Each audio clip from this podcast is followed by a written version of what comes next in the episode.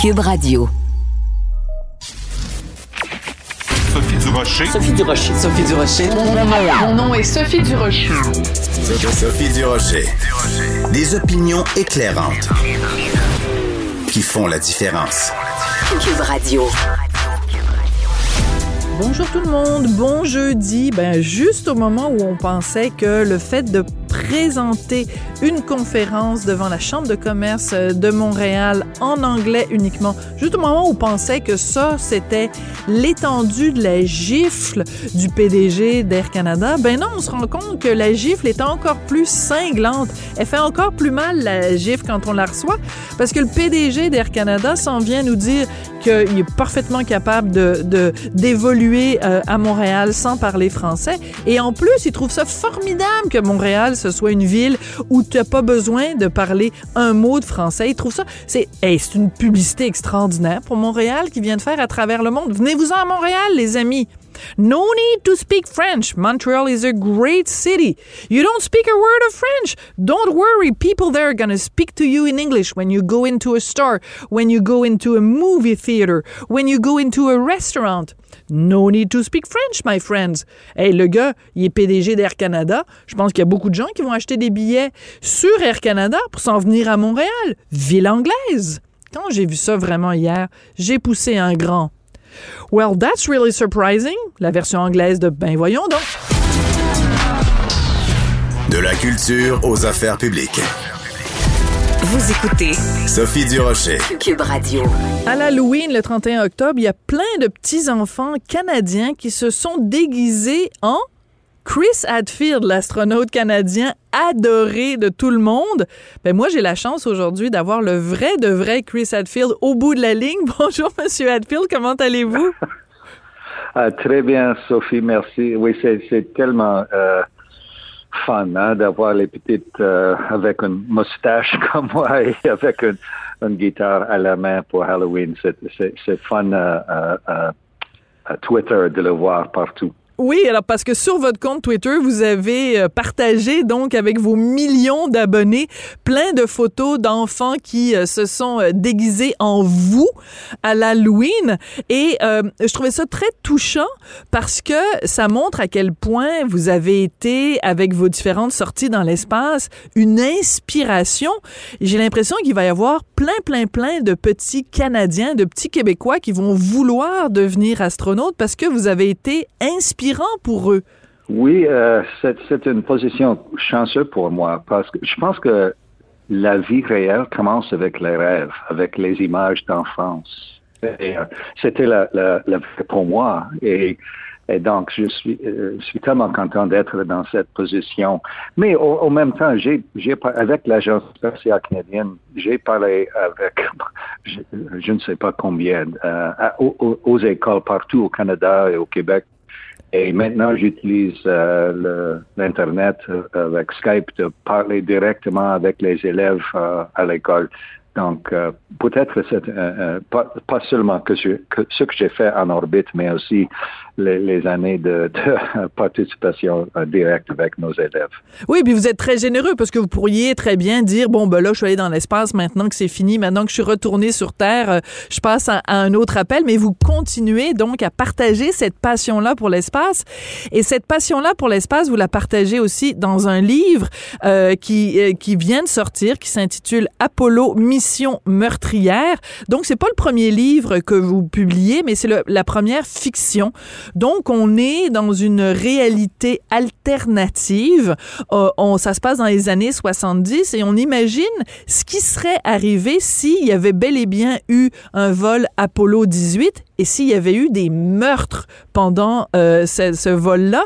Comment vous avez eu l'idée d'écrire ce livre-là? Euh, j'ai commencé avec le titre. Euh, le titre en anglais, c'est euh, The Apollo Murders. Et donc, quand, quand, on dit Apollo, ça, ça c'est le temps dans le, les, les, années 60 et 70. Et Murders avec un S, c'est plus qu'un. Et donc, c'est nécessaire d'avoir une, une, histoire, une, intrigue avec une possibilité pour plus qu'un. Et, donc, c'était euh, intéressant d'écrire ça. Et c'est juste le titre, c'est une idée d'un éditeur euh, euh, en Angleterre. Il, a eu de la confiance à moi, de ce que je, je suis capable d'écrire un livre comme ça. Et euh, j'ai travaillé pendant un, peu moins que trois ans, mais, euh, mais j'ai concentré euh, à écrire pendant vers dix mois euh, dans l'année passée. Et euh, c'est presque incroyable, mais au Québec, le livre est disponible, je pense que hier, aujourd'hui, au magasin. Oui, et, euh, donc il vient tout juste de sortir. Alors ce qui est fascinant dans ce livre-là, c'est que c'est vraiment comme si vous nous ameniez avec vous et qu'on est dans l'espace, on est dans une une, une capsule Apollo, donc on, on vit exactement le, le, quotidien à l'intérieur. Et il y a plein de détails peut-être qui, qui peuvent paraître anodins, mais par exemple on apprend on apprend ce qui se passe quand quelqu'un pète dans l'espace. When somebody farts. Oui. pour, pour... Oui. Je sais pas pourquoi j'ai vraiment j'ai accroché sur ça. Ou quand quelqu'un vomit, par exemple, dans sa combinaison euh, spatiale, vous nous décrivez avec beaucoup de détails comment ça se passe. C'est important pour vous, ces détails-là, qui soient là? Oui, c'est les détails réels, euh, parce que la pression dans la cabine, euh, c'est moins après le lancement, et donc la pression dans le corps, c'est plus, et donc c'est juste un effet naturel. Mais cette euh, beaucoup de, les idées sont sur, les vrais sentiments, les, sentiments bruts euh, d'un vol spatial. Et avec les émotions réelles et les réactions, et le commentaire entre euh, les astronautes. Et, c'était difficile à inclure dans les, les, les premiers livres que j'écrivais, comme parce que comme La vie d'un astronaute sur Terre ou Plus noir que la nuit pas factuel, mais pour euh, une, fiction comme ça, c'était possible d'avoir les psychologies différentes et les réactions différentes. Et donc, c'est une autre façon de, de partager l'expérience magique euh, d'un voyage spatial mais en même temps, bien sûr, le titre le dit, hein, Apollo Murders, euh, Apollo Mission meurtrière. Donc, il y a évidemment euh, des meurtres qui sont commis. Je veux évidemment faire très attention de, de très attention de pas donner de, de spoiler, de pas divulgacher des éléments. Mais euh, euh, il y a un, un, fusil, un pistolet qui est très important dans l'histoire. Et à la fin du livre, vous avez pris le soin, vous dites aux gens, ben, vous n'avez pas besoin de faire une, une recherche Google pour savoir ce qui est vrai et ce qui n'est pas vrai dans mon livre. Je l'ai fait le travail. Voici ce qui est vrai et voici ce qui est pas vrai. Et vous, on apprend donc que vous, quand vous aviez euh, suivi votre formation de pilote euh, de Soyuz, vous aviez un pistolet. Donc, les astronautes ont un pistolet avec eux? Oui, euh, et c'est pas pour euh, tirer en orbite pour les pour les meurtres, mais mais euh, il y avait un cosmonaute dans les années 60. Il s'appelle Alexei Leonov, un ami de moi. Il a atterri pas aux, places planifiées, mais mais dans le, côté de Sibérie en, Russie. Et donc, en Sibérie, oui. oui, après plus qu'une nuit là en attendant les, euh, les, euh, les, forces pour euh, de sauvetage, il, a décidé que c'est absolument nécessaire d'avoir vers les, les ours et, comment, et les loups qui existent là. Donc, il a décidé, et c'est nécessaire d'avoir un pistolet comme ça, juste pour la protection d'équipage, après un, un atterrissage d'urgence. Mais, pour, euh, pour l'intrigue, pour euh, les idées de, de Apollo Mission meurtrière, naturellement, ça donne moi le, euh, quelques idées de ce que les astronautes, les cosmonautes peuvent, l'utiliser. oui, c'est ça. C'est très utile pour commettre des meurtres d'avoir euh, en effet un fusil quand on est euh, dans l'espace. Euh, je peux pas m'empêcher, en vous ayant au bout de la ligne, commandant Hadfield, de, de vous demander ce que vous pensez de toutes ces ces cette, ce, ces voyages dans l'espace là. Bon, évidemment, on parle de, de, Elon Musk, on parle de, de de, de Jeff Bezos, mais mais même William Shatner, donc qu'on a connu, qui est un Canadien lui aussi, qui est allé dans l'espace, la vedette de Star Trek. Est-ce que c'est l'avenir? Est-ce que vous pensez que dans quelques années, on va on va on va aller dans l'espace comme on prend le métro ou comme on prend l'autobus? Maintenant, c'est absolument euh, encore cher. Et donc, c'est pas comme l'autobus, mais peut-être comme un, euh, voyage très, très spécial. Euh, et moi, oui, c'est juste grâce à la technologie. La technologie est beaucoup plus simple qu'il y a 20, 30 ans. Et quand la technologie est plus simple, le, prix de ça tombe. Mais et c'est facile peut-être de, de, parler de Jeff Bezos et Elon Musk, les, les mais à moi, c'est plus important peut-être de regarder comme Wally Funk, euh, une aviatrice qui est volée dans l'espace, et un Inde, euh, Sarisha Bandla, elle a eu la chance de voyager vers l'espace. Et, moi, euh, j'ai été ému par les euh, paroles et, euh, l'émotion brute de Bill Shatner, de William Shatner, après son petit euh, voyage spatial et son atterrissage.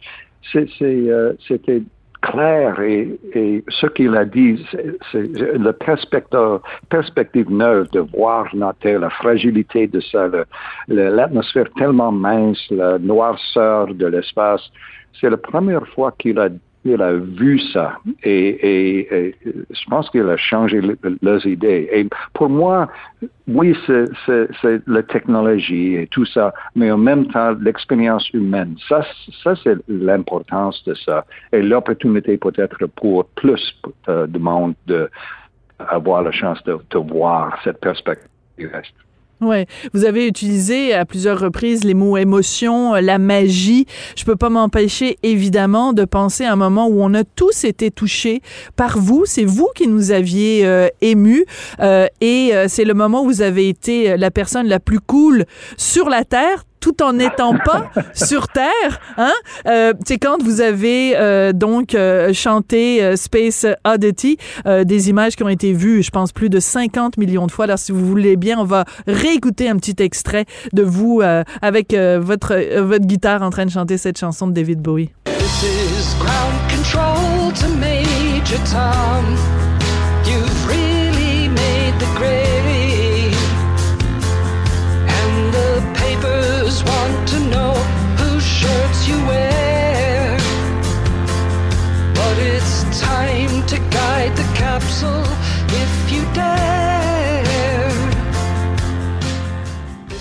Quel beau moment vous nous avez fait vivre. Euh, est-ce que pour vous, ça a été euh, le, le, le highlight, le moment clé euh, de, de, de ce voyage-là? Parce que nous, ça, ça, ça nous a... On a tous été émus aux larmes quand on vous a vu faire ça. Euh, je, ne sais pas. Euh, euh, intéressant, hier, à l'aéroport, j'ai rencontré le chanteur pour Styx. il s'appelle Gowan. Oui! Et, oui, oui, et, il a vu cette, cette vidéo que j'ai que j'ai faite naturellement. Et pour moi, la musique, c'est fun. C'est une partie absolument nécessaire pour la vie, une grande partie de moi. Je suis musicien, musicien depuis toute ma vie. Et David Bowie a, absolument aimé la, version que j'ai faite en orbite. Et vous avez dit combien? 50 millions. Mais c'est plus que ça. C'est juste pour le site web où mon fils a, posté ça. Et donc, c'est beaucoup, beaucoup de monde. Je ne suis pas, pas capable de compter, mais mais pour moi, ça c'était fun et intéressant et un bon moyen de partager l'expérience. Mais les autres expériences de, d'être commandant d'un vaisseau spatial, de, de, faire les sorties extravéhiculaires, euh, de, de flotter dans les, les aurores de Terre, ça, hmm. ça c'est plus qu'un rêve. Et j'ai une richesse. euh, je suis tellement chanceux. Et, et, aussi, je suis musicien. Et, et donc, euh, et, et, maintenant, je suis euh, écrivain. quel, quel fun euh, dans juste une vie. Ah oui, c'est vraiment ça. Est-ce que vous trouvez ça plate, la vie sur Terre? Il me semble que quand on a vécu euh, des moments, euh, vous avez fait quoi, 166, euh, je pense, sorties dans l'espace, euh, quand on retourne sur Terre, puis que là, il faut aller chercher une pinte de lait au dépanneur ou aller acheter des courses parce que votre femme vous dit, Chris, j'ai besoin de poulet pour le souper ce soir. Est-ce que vous trouvez votre vie plate des fois? Non, non, absolument. Il y a ben de monde ici sur Terre. La vie, c'est tellement intéressant. C'est juste, j'ai une, richesse de souvenirs et d'expériences dans ma vie. Et ça me donne une perspective permanente, une perspective différente, profonde, j'espère, profonde peut-être. Et la vie n'est pas euh, finie. Beaucoup, beaucoup de choses à faire encore. Et pour moi, c'est juste, je peux peut-être euh, euh, comprendre la vie différent juste à, à cause de mes expériences jusqu'à maintenant. Et, non, non, la vie ne- n'est pas les choses qui sont plates. Juste de temps en temps, il y a des personnes qui sont plates. et, euh, Pouvez-vous nous donner des noms? Can you give us names? non. Non. Non, et, et j'essaie de d'être euh, un- quelqu'un intéressant. Ah, vous êtes super intéressant. Puis d'ailleurs, justement, vous nous parliez tout à l'heure euh, de l'expérience de William Shatner euh, quand il est allé dans l'espace. Donc la perspective que ça nous donne de voir la Terre d'en haut. Est-ce que vous êtes inquiet justement euh, pour l'environnement, pour euh, la- l'avenir de cette euh, de cette planète-là? Est-ce que ça vous inquiète quand vous voyez par exemple euh, la COP, là, la réunion des des plus grands dirigeants du monde pour euh, le- le- l'avenir de la planète, quand la, la même la reine d'Angleterre nous dit attention là, je veux dire, prenons-en soin. Est-ce que vous êtes inquiet pour la planète? Inquiète, oui, euh, absolument, mais, mais c'est pas la fin de, de la vie, la fin de la Terre. Ça, ça c'est facile à dire, mais, mais c'est pas la, la vérité. Euh, c'est juste notre problème. Et, et c'est sérieux, mais, mais c'est pas le premier problème humain pendant, pendant l'histoire. Mais c'est un problème sérieux et, et c'est absolument nécessaire de, de, euh, de travailler pour, euh, sur ça. Et moi, je travaille avec quelques compagnies et, euh, et efforts différents pour améliorer ça avec la technologie, pour créer l'énergie, pour euh, nettoyer l'atmosphère du, du carbone. C'est- il y a- et, et pour changer euh, les, les idées de des peuples, de, de tout le monde, de- les idées, les expectations et les euh, la culture, parce que nous avons un, un- un système maintenant qui fonctionne, mais pas soutenable. C'est, c'est, euh, si ça fait le mot français, sustainable. Je ne sais pas parce que On peut pas soutenir euh, ça. On peut pas le soutenir. Ouais, c'est ça. oui, c'est pour soutenir, merci. Parce que euh, les changements pendant les, les euh, siècles derniers, c'est- c'est incroyable pour la qualité de vie et la santé pour tout le monde. Mais pour soutenir ça, ça, ça c'est, c'est, c'est nécessaire de trouver une autre source d'énergie et peut-être de, de changer comment le, le transport et tout ça. Et c'est, pas impossible mais c'est nécessaire de changer la technologie et, et peut-être le plus important, de changer les idées Hmm. et, et les, euh, les, les actions de tout le monde. Et Oui. ça prend de le temps. C'est, pas pas le fin. C'est absolument possible de, de trouver la solution de ça, mais c'est nécessaire de faire beaucoup, beaucoup de travail euh, en, en train de faire ça. Et COP26 et les efforts de ça, ils sont pas parfaits, mais, mais c'est nécessaire pour, pour ce processus. Oui, je veux juste revenir parce que vous nous parlez évidemment de changement de, de, de culture. Euh, votre livre Apo- Apollo Mission meurtrière, publié chez, chez Libre Expression, euh, on parle déjà de, de traduction dans 12 langues. Euh, on parle 13, évidemment 13. 13, on est rendu à 13. Bon, ben là, on va peut-être se rendre jusqu'à 18 Ouais, comme on va se rendre jusqu'à 18 comme Apollo 18.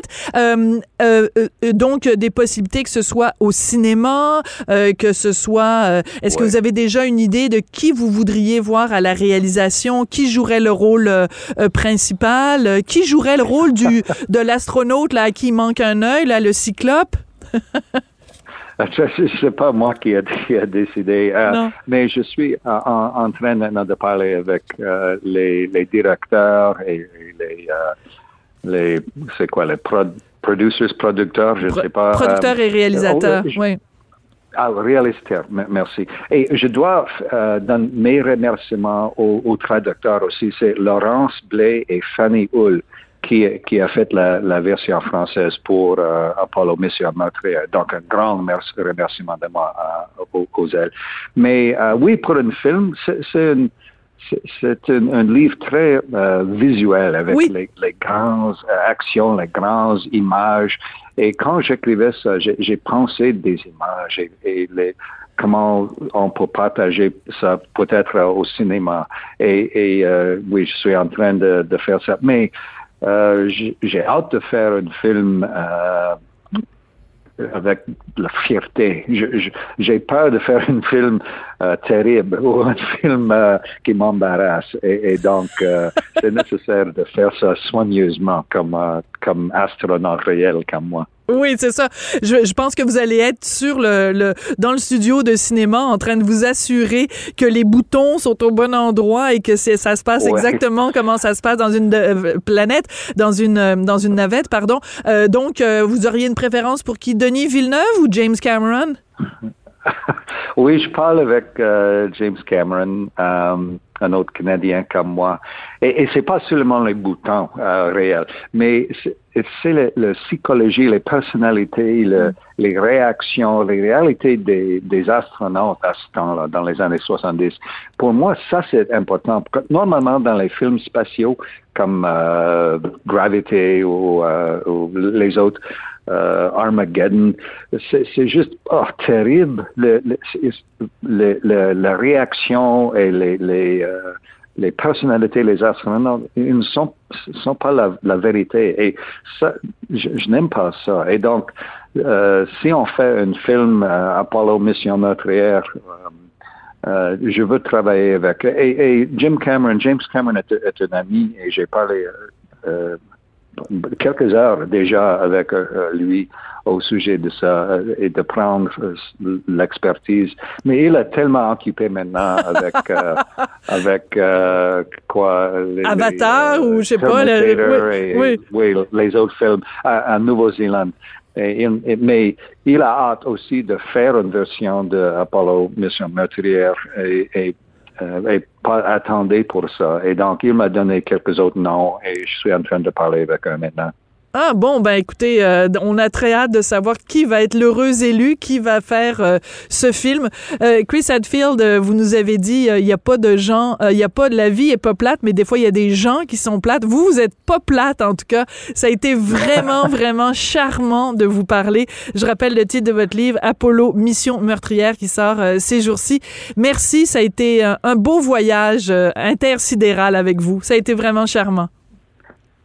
Quel, quel voyage ici sur Terre et dehors? C'est, tellement intéressant. Et vous êtes tellement gentil. Merci, merci beaucoup. Sophie. Avec plaisir, merci beaucoup. C'était l'astronaute canadien et maintenant auteur de fiction parce qu'il avait sorti d'autres livres, mais là vraiment il se lance dans la fiction. Chris Hadfield, merci beaucoup. Sophie Durocher. Une femme distinguée qui distingue le vrai du faux. Vous écoutez Sophie Durocher. Cube Radio. Les rencontres de l'heure. Marie-Claude Barrette et Sophie Durocher. La rencontre Barrette du Rocher.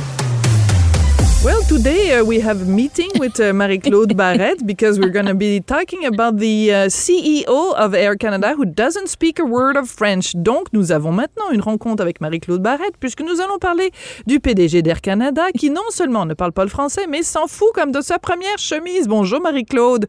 Bonjour Sophie, magnifique introduction.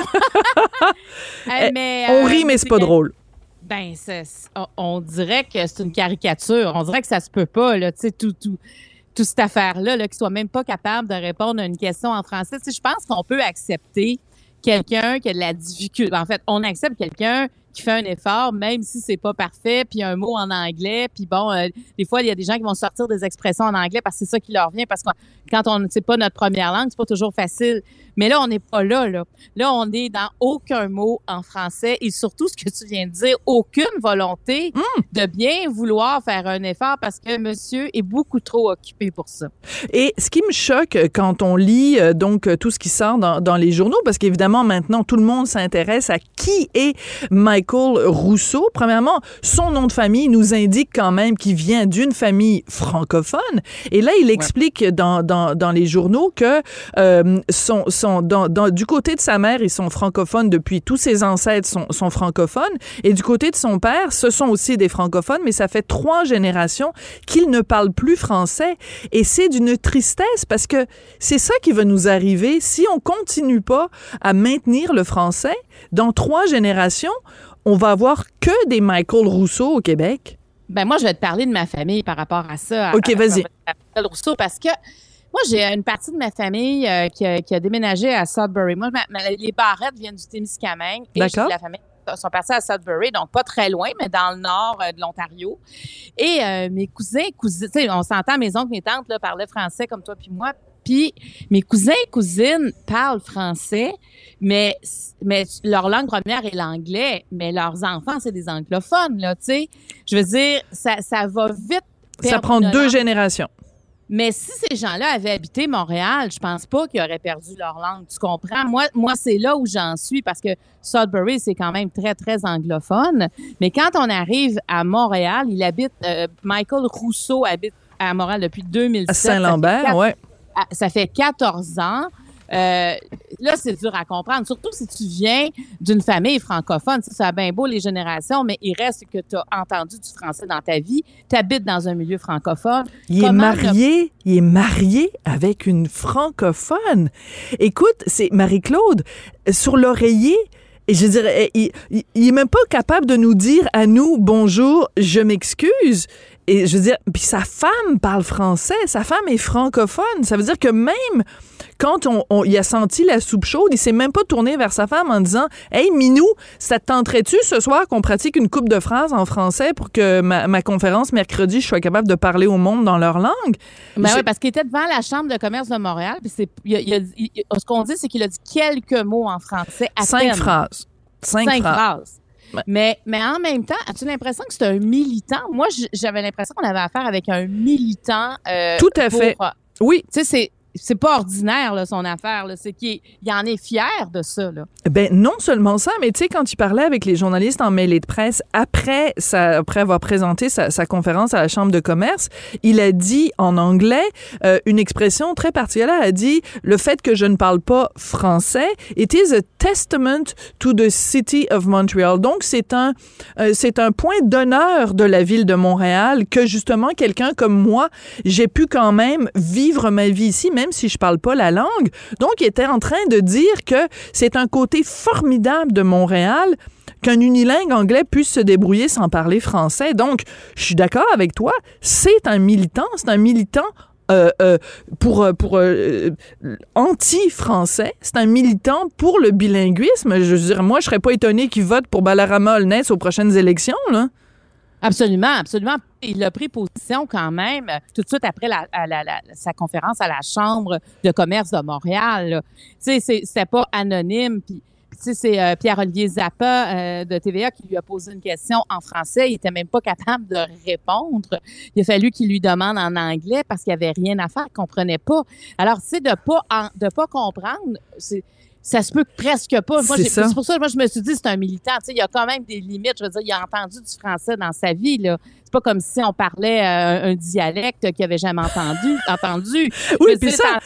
Tu sais, moi, mettons, euh, si j'ai quelque chose que je comprends pas, euh, même en espagnol, moi, je parle pas vraiment, en fait, je parle pas l'espagnol, je sais pas pourquoi je dis vraiment, je parle pas l'espagnol, mais il y a des phrases que, que j'ai entendues, là, puis je serais capable de moins faire un effort pour euh, peut-être je répondrais en français, mais je pourrais comprendre certaines choses. Mais là, pas comprendre le français quand ta femme est francophone, quand tu viens quand même d'une famille, et surtout que tu habites dans un lieu francophone, euh, c'est inexplicable. Et mon autre question, Sophie. Oui. Comment ça se fait qu'Air Canada voilà. a engagé un grand patron qui ne parle pas le français et ça s'appelle Air Canada et ça dessert le Canada et le Canada parle français et anglais. On parle français et anglais. Comment ça se fait que ce critère-là n'était pas important au point de dire, ben, si tu parles pas bien français, au moins, tu vas aller suivre des cours. Puis quand tu vas faire des conférences, tu vas, tu vas parler aux gens. Il vient faire une conférence à Montréal, il parle pas français. Écoute, mais pas non seulement ça, mais c'est la, la direction d'Air Canada nous a menti, ou en tout cas a tourné les coins ronds et a vraiment... euh,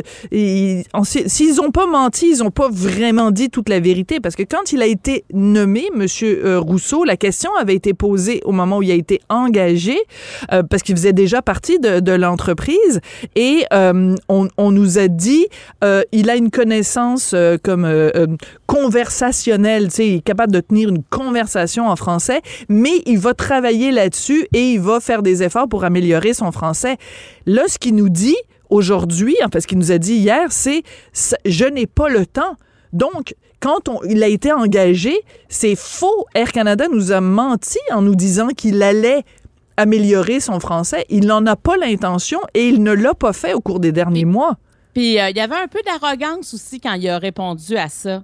Quand si vous, Oui. si, si vous verriez mon agenda, vous comprendriez vite que j'ai pas le temps. Tu sais, il a dit quelque chose qui ressemblait à ça avec un petit ton quand même là. Que c'était- il était pas dans je suis désolé, il était pas dans la vulnérabilité. Non, là, il n'y a eu Rousseau. aucune excuse et c'est là que je reviens sur Air Canada. D'après Ouais. moi, il y a eu un problème de relations publiques, un problème d'image, un problème de marketing.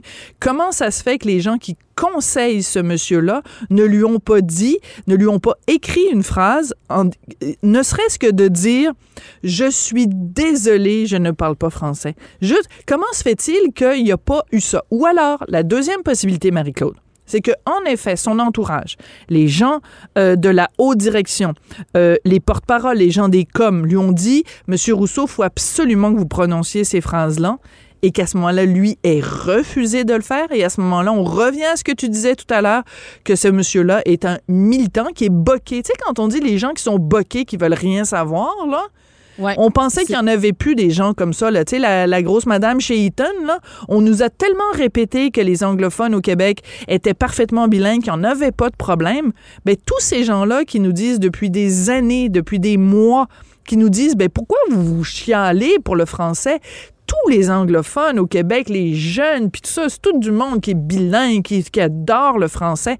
Ben là, on vient de voir que c'est un gros mensonge, tout ça, là. Et, et aussi, je veux dire que Air Canada, je ne suis pas sûre qu'ils savent tout le temps que les deux langues officielles, c'est le français et l'anglais. Moi, à un moment donné, je me suis ramassée à l'aéroport Pearson parce que, bon... euh, À Toronto. un- Ouais. À Toronto, oui. Euh, J'étais, à Toronto, j'avais un transfert et euh, le vol que je devais prendre ne cessait d'être retardé d'heure en heure en heure, ce qui est très bon pour la patience. et, et rendu, je pensais, mettons, je devais décoller à 7 heures le matin, puis, mettons, à 17 heures, là, il y a eu, là, il y a eu comme un mouvement de panique de tout le monde. On disait, ben là, là on va, est-ce qu'on va dormir ici? Est-ce qu'on va s'en aller? Et là, il est, il est arrivé une personne qui nous a bien expliqué en anglais euh, que finalement, euh, tout était annulé et que ça allait peut-être aller au lendemain matin. Et là, euh, moi, je suis dans un vol qui part de Montréal. Il y a beaucoup de francophones qui ne parlent pas l'anglais, qui ne comprennent pas. Alors là, il y a quelqu'un qui dit, est-ce que c'est possible de traduire? Il dit, oui, on peut traduire en chinois. On a un interprète chinois. Tu me Ben là, on était, ben non, ben? Il n'y avait pas d'interprète en français. Donc, c'est entre nous que tout le monde, on s'est entraidé pour dire voici ce qu'il y en est. Parce que, tu sais, c'est un peu paniquant quand tu vois tout le monde dire Ah, ceux qui comprenaient, ben voyons donc. Puis, puis là, toi, tu comprends pas ce qui se passe. Et ils nous ont offert un traducteur chinois. Et là, je me disais, mais, mais dans quel monde on est? Puis, ça, on était déjà euh, craqués. Fait que ils nous ont ils, ils ont laissé les francophones. Il y a personne qui est venu parler aux francophones cette soirée-là. Ça a été entre nous que ça s'est fait. Et ça, c'est Air Canada. Et ça, je me dis, mais pourquoi j'ai Je pas porté capote. plainte? Je pense que j'avais tellement, j'étais tellement frustrée de tout ce qui se passait dans cette journée-là. Oui, c'était ça. Alors, tu sais, je trouve qu'il y a des fois, euh, ben, en fait, des- puis il y, a des- il y a beaucoup, il y a beaucoup de plaintes à Air Canada par Oui. rapport aussi à, la- à la langue. Le commissaire aux langues officielles euh, qui fait des rapports euh, chaque année, euh, c'est le cancre. Air Canada, chaque année, c'est le cancre qui a en moyenne euh, 80 plaintes euh, par année. Et en entrevue euh, à la presse, euh, M. Rousseau euh, euh, a parlé de ça. Euh, le journaliste de la presse lui demande, euh, ben, tu il y a quand même euh, beaucoup de plaintes chaque année sur le français. Et de répondre, M. Rousseau, oui, mais si on calcule par rapport au nombre de vols qu'on fait, le, le nombre de plaintes est finalement anecdotique. C'est comme une goutte dans l'océan. Puis moi, j'aurais eu envie de répondre, Monsieur Rousseau, chaque plainte, c'est une plainte de trop.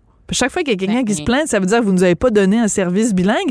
Lui, il faisait juste une question de statistique. Mettons qu'il y a, euh, tu sais, euh, je sais pas, moi, je vais dire un chiffre, 3 millions de vols, puis qu'il y a euh, 1000 vols où il y a eu des plaintes. Mais on s'en fout.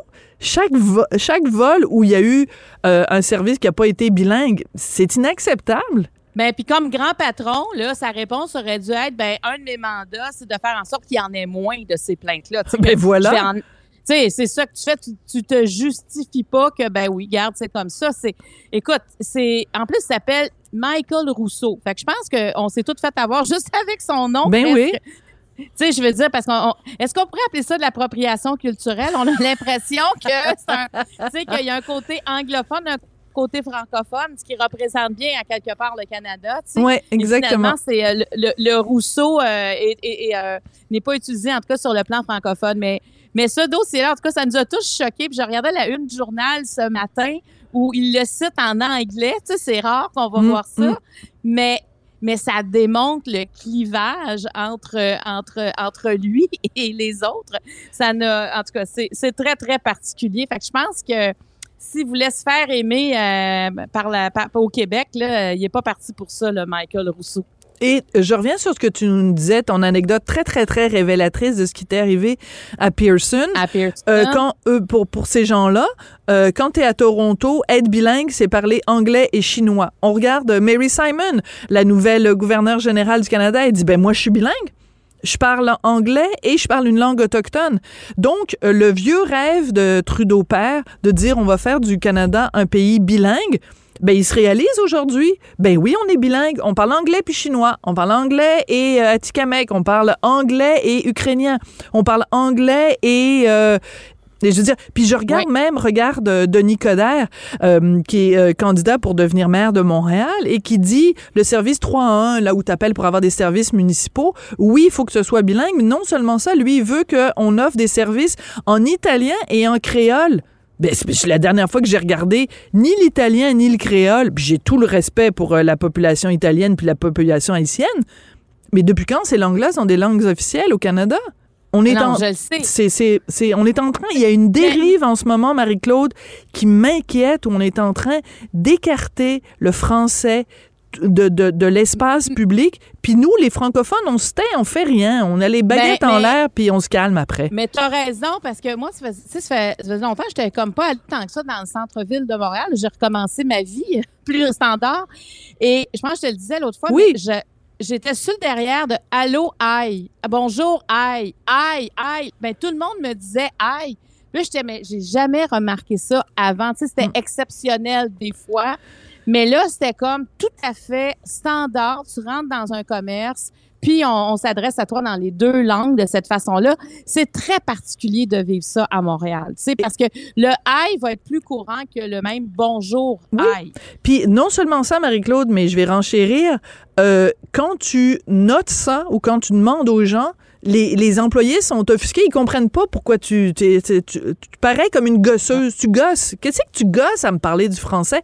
Je suis allée, euh, pour pas le nommer, chez Best Buy en fin de semaine acheter un ordinateur et euh, la fille m'accueille avec un hi. Puis je la regarde, puis je dis, même pas bonjour. Puis elle dit, ben c'est quoi votre problème? Mais comment ça, c'est quoi mon problème? C'est rendu qu'on est, on se fait accueillir par un air bête si on conteste le Puis dans notre a- a- propre ville. Puis dans notre transmission de l'histoire, là, il y a quelque chose qui manque. Tu sais, de, de, de voir pourquoi on est francophone, pourquoi c'est important la langue, fran- Mm. la langue T'as française. raison. J'ai l'impression qu'il y a un chaînon manquant parce qu'il y a, il y a Mm. quelque chose de, ben, on parle anglais, regarde, on est capable de se débrouiller en anglais. Pourquoi on parlerait français? Tu sais, le- le- la notion d'être euh, d'être seul aussi en Amérique du Nord comme comme société francophone, ça a une valeur, notre culture a une valeur. Tu sais, si si on a autant de séries, de films, autant notre culture est autant développée, c'est parce que on est seul en Amérique du Nord. Alors, on sait, on a notre propre culture. Écoute, sur le côté, le, le volet artistique, même le volet économique, on a une façon de faire parce que on doit se débrouiller. On est une gang de débrouillards. Mm. Et c'est la langue, c'est la langue qui a fait la différence dans notre culture. Et j'ai comme l'impression que ça, il y en a trop qui ne comprennent pas cette notion-là, qui se voient plus dans une majorité que la force d'une minorité. Et, euh, et ça, c'est, euh, c'est déplorable parce que quand on se fait répondre, ben voyons, pourquoi, pourquoi, tu, ça, pourquoi ça te dérange que je te parle comme ça? Ben parce que tu comprends pas l'histoire. Oui, Parce et- que si tu comprends d'où on vient, tu dirais bonjour. Tu me dirais pas juste aïe en étant insulté parce que je te demande de me parler français. Et c'est là-dessus qu'on va se quitter, mais ça, Oui. je place les plus grands espoirs et j'espère que je serai pas déçu. Le futur cours de culture et citoyenneté québécoise, j'espère que l'accent va être mis là-dessus. J'espère qu'on va valoriser le français, qu'on va expliquer en effet euh, pourquoi on est, on continue à, à être euh, des, euh, des, des, des des francophones sur quelques arpents de terre perdus dans le, dans le nord de l'Amérique. Hey, merci beaucoup, Michael. Thank you very much. It's been a pleasure talking to you and uh, we'll talk to you tomorrow. Merci, à demain. Bye merci, à demain. Bye. Avertissement. Cette émission peut provoquer des débats et des prises de position pas comme les autres. Écoutez Sophie Durocher. Il y a 40 ans, aujourd'hui, euh, se produisait peut-être un des événements les plus tragiques de l'histoire euh, du Québec, donc dans la nuit du 4 au 5 novembre 1981. Cette nuit à laquelle on réfère encore aujourd'hui en l'appelant la nuit des longs couteaux. Euh, un événement qui a eu encore, qui a encore des répercussions énormes sur notre vie au quotidien ici au Québec. On va en parler avec Frédéric Bastien, professeur historien et ex-candidat à la chefferie du PQ. Frédéric Bastien, bonjour. Oui, bonjour Madame Durocher. Toujours un plaisir de vous retrouver. Merci Frédéric. Quand je disais euh, tout à l'heure un des événements les plus tragiques de notre histoire, c'est c'est- en fait je vous emprunte vos mots quand vous parlez vous de la nuit des longs couteaux, c'est le terme que vous utilisez. Euh, S'il y a des gens qui nous écoutent et qui ont aucune notion d'histoire ou peut-être qui sont trop jeunes pour en avoir entendu parler, euh, rappelez-nous brièvement ce qui s'est passé il y a 40 ans? Quel genre de, de trahison on a, on, a, on a vécu, on a subi au Québec?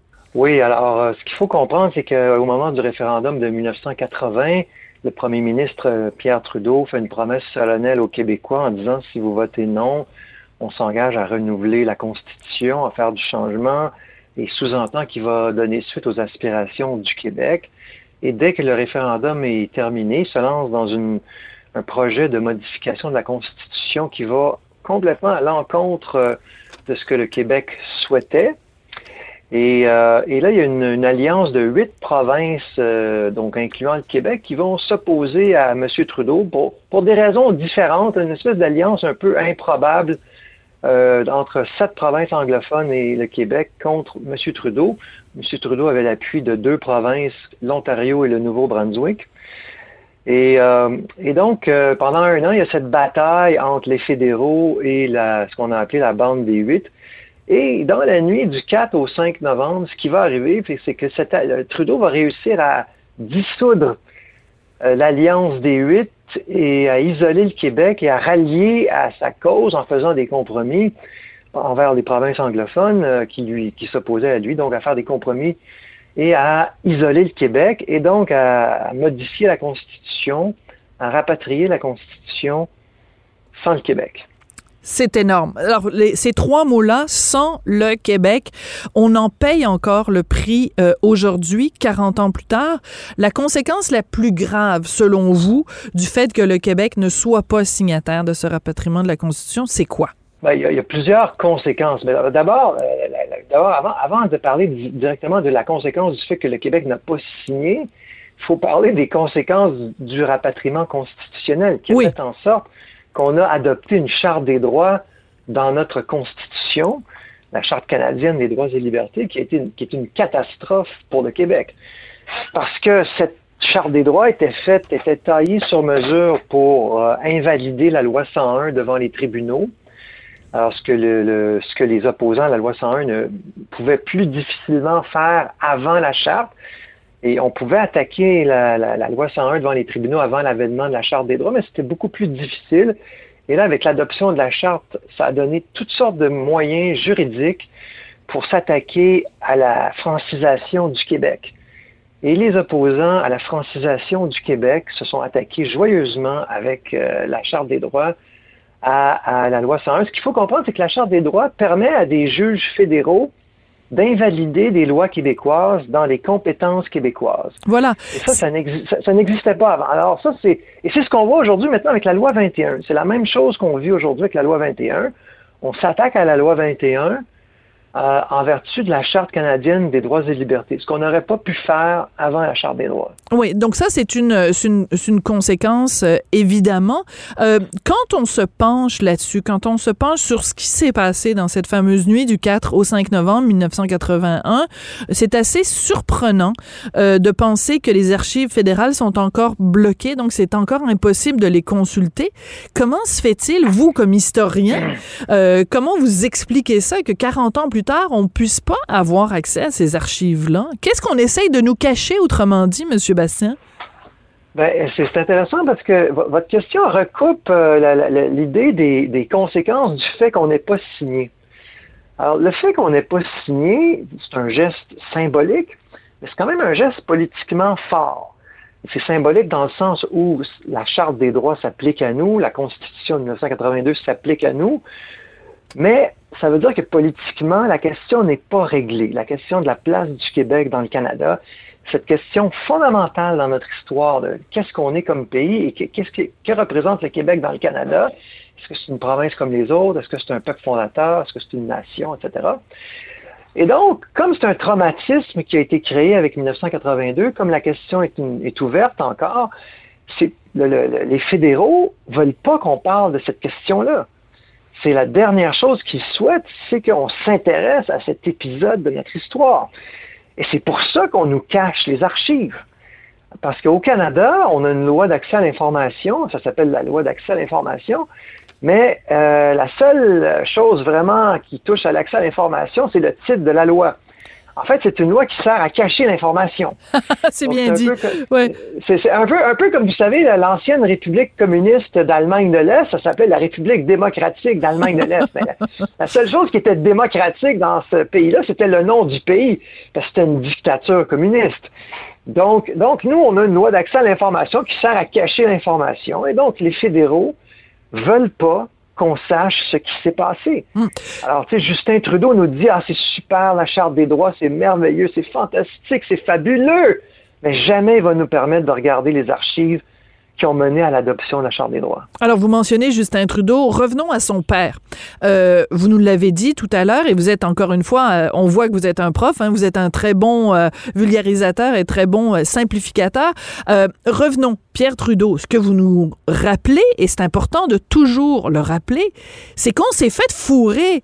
Excusez-moi l'expression, mais je pourrais utiliser pire même comme expression. Pierre, Pierre Elliott Trudeau nous avait promis le deal qui avait été fait, c'est de nous dire justement, si vous votez de telle façon au référendum, moi, en échange, je vous donne un nanan, mais le nanan, on l'a jamais eu. On s'est fait fourrer par Pierre Elliott Trudeau. Oui, absolument. Et, ce, qui, ce, qui, est vraiment intéressant, c'est que Trudeau, père, s'est défendu par la suite de cette accusation-là. Il a dit, j'ai jamais promis euh, du changement, enfin, ou j'ai jamais promis, euh, euh, le changement que j'ai promis, c'est le changement que j'ai livré. Autrement dit, j'ai jamais laissé sous-entendre le contraire pour euh, euh, une chose et faire le contraire ensuite. Mais ça, je veux dire, euh, ça, ne résiste. Et, il a ajouté à ça, la raison pour laquelle le Québec a été isolé, c'est à cause de René Lévesque. Donc, René Lévesque est responsable de l'isolement du Québec. Et c'est une, une, Blâmer la victime. ça s'appelle blâmer la victime, ça. exactement. Et c'est exactement la ligne de Justin Trudeau aujourd'hui si le Québec a été isolé, c'est de la faute de René Lévesque, c'est le PQ, c'est René Lévesque, ils n'auraient jamais signé, c'est des méchants, ils sont hypocrites, etc. Mais, ça, cette explication-là, évidemment, ne tient pas la route parce que tous les successeurs de M. Lévesque, que ce soit M. Johnson, M. Bourassa, M. Parizeau, M. Bouchard, M. Landry, M. Charret, et euh, ensuite Mme Marois, Couillard et maintenant M. Legault, tous les premiers ministres qui ont succédé à René Lévesque n'ont pas signé la loi constitutionnelle de 1982, la Constitution Et voilà. Et voilà. Et, donc, donc, si c'était strictement M. Lévesque, dans sa partisanerie étroite, qui avait, euh, qui, c'était ça la raison, ses successeurs auraient signé mais personne n'a fait ça. Oui. Euh, Frédéric, il nous reste une minute. je veux absolument vous entendre sur le président directeur général d'Air Canada qui non seulement ne parle pas un mot de français, non seulement est marié avec une francophone, non seulement sa mère euh, est francophone, euh, depuis trois générations, les, les Rousseau ne parlent plus français. Qu'est-ce que ça vous dit qu'il aille devant la Chambre de commerce de Montréal et qu'il dise, moi, je n'ai aucun problème, je vis à Montréal sans parler un mot de français. Il vous reste 47 secondes pour me répondre. Ouais, malheureusement, il n'y a personne qui va être euh, qui va être euh, surpris de ça. Mais moi, ce qui m'a le plus choqué, c'est de l'entendre dire j'ai pas le temps d'apprendre à parler français. Ça, là, je m'excuse, mais ça, c'est de la bouillie pour les chats. Quand on veut apprendre à parler français, quand on veut apprendre à parler une autre langue, c'est euh, même quand on est très occupé. Vous savez, moi, j'a- j'adore les langues et là, j'apprends l'hébreu. Et j'écoute des, des, des podcasts là, avec des cours quand je, quand je voyage en auto. Je mets ça sur mon téléphone au lieu d'écouter de la musique. Tu sais, en auto, souvent, on fait des distances et puis, euh, tu sais, alors, c'est pas vrai que, alors, je suis très occupé, moi aussi, mais, tu sais, je suis quand même capable. J'écoute, tu sais, des séries euh, en hébreu avec des sous-titres. C'est pas vrai que quand on n'a pas le, euh, qu'on n'a pas le temps d'apprendre à parler français quand on est PDG d'Air Canada, c'est vraiment nous prendre pour des valises que de dire ça. C'est une insulte à notre intelligence. Alors, je vais vous dire Toda. C'est comme ça qu'on dit merci en hébreu? Voilà, exactement. Toda, Toda, merci beaucoup Frédéric Bastien. Donc je rappelle que vous êtes euh, professeur, que vous êtes euh, aussi euh, militant bien sûr, euh, ancien euh, candidat à la chefferie du PQ mais surtout historien. Donc merci pour ce rappel historique et le rappel de ce scandale quand même de la nuit des longs couteaux il y a exactement 40 ans. Merci, Sophie Durocher.